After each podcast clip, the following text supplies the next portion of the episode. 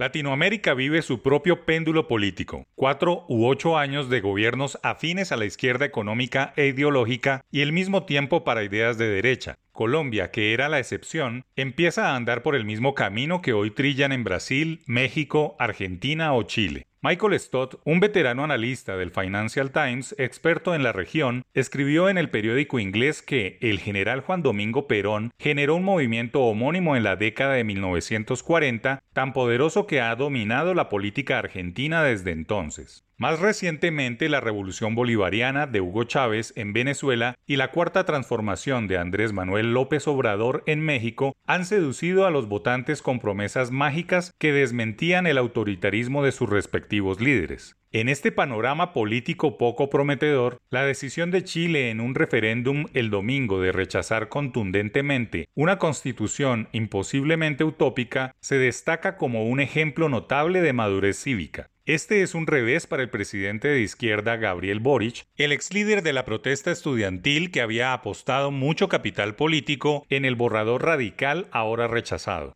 Lo que ha sucedido en Chile llega a Colombia como un aire fresco para los políticos de turno, hoy al frente de la Casa de Nariño, quienes creen que cualquier avance social se logra intimidando a las contrapartes, olvidando que el camino es el consenso general en donde todas las personas de un país quepan. Dice Stott que a los votantes chilenos se les prometió casi literalmente la tierra. El borrador habría otorgado derechos constitucionales a la naturaleza. Las zanahorias de aspecto atractivo abundaron entre los 388 artículos redactados por una asamblea especialmente elegida después de un año de debates a veces estridentes. El proyecto de constitución obligaba al Estado no solo a brindar salud, educación y vivienda, sino también a garantizar la producción de alimentos saludables y la promoción de la cocina chilena. Curiosamente, en un país donde millones aún carecen de servicios de Internet de banda ancha, se habría garantizado el derecho a la desconexión digital. Un ideario populista y totalitario para la mayoría de los chilenos que percibieron una visión utópica en medio de una realidad mucho más prosaica de inflación creciente, una economía en desaceleración y una miriada de desafíos económicos.